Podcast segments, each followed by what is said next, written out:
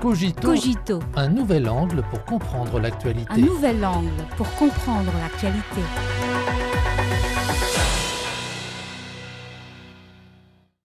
Bienvenue à Cogito. Ces derniers jours, le rejet de l'eau radioactive de Fukushima dans l'océan Pacifique a suscité une vague de condamnation de la part des pays côtiers. Pour les îles Machao et d'autres pays insulaires ayant déjà souffert de la contamination nucléaire, le comportement du Japon a évoqué des souvenirs douloureux. Des experts ont souligné que les pays côtiers du Pacifique ne pouvaient pas payer pour l'égoïsme extrême du gouvernement japonais et qu'ils avaient le droit de réclamer des indemnités. Les îles Machao, situées au milieu de l'océan Pacifique, ont en effet été utilisées comme site d'essais nucléaires par les États-Unis après la Seconde Guerre mondiale. Entre 1946 et 1958, les États-Unis ont effectué 67 essais nucléaires dans les îles Machao, causant de graves dommages aux îles du Pacifique, à l'écologie marine et à la santé de la population locale. En outre, les États-Unis ont parcouru des milliers de kilomètres pour déverser plus de 130 tonnes de terre contaminée provenant du d'essai nucléaire du Nevada dans la région des îles Machao. Aujourd'hui encore, la population locale continue de souffrir grandement des radiations nucléaires, de la contamination de la vie marine et des fuites de déchets nucléaires. Après l'annonce par le gouvernement japonais de son plan de rejet de l'eau radioactive de Fukushima dans la mer, il y a deux ans, les pays insulaires du Pacifique ont immédiatement manifesté leur opposition. Les îles Machao ont à plusieurs reprises demandé au Japon de trouver des alternatives et de respecter ses obligations internationales en matière de protection de l'environnement marin.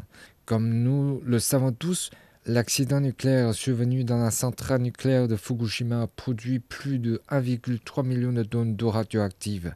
Plusieurs études montrent que ces eaux contiennent plus de 60 types de radionucléides.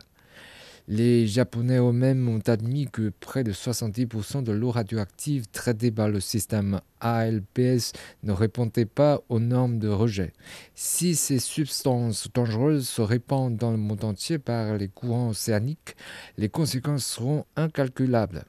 Pour économiser de l'argent, le Japon n'hésite pas à faire retomber les risques de contamination nucléaire au monde entier.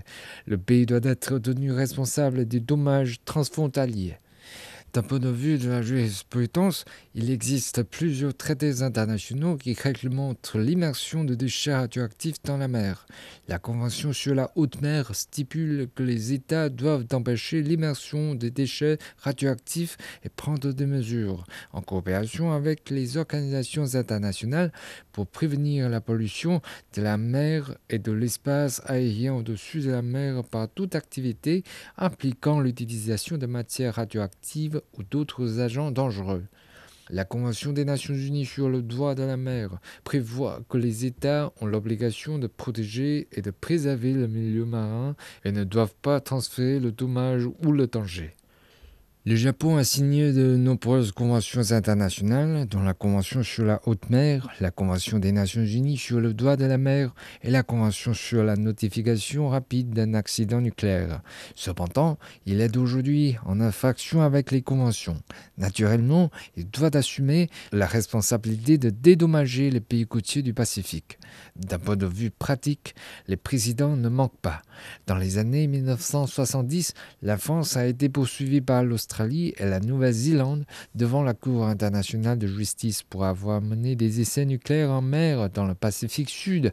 Au début de ce siècle, le Royaume-Uni a été poursuivi par l'Irlande devant le tribunal international du droit de la mer pour ses déchets nucléaires sous-marins et en 1986, les États-Unis ont signé un traité de libre association avec les îles Machao, acceptant d'assumer la responsabilité des dommages matériels et corporels causés à la population locale par les essais nucléaires.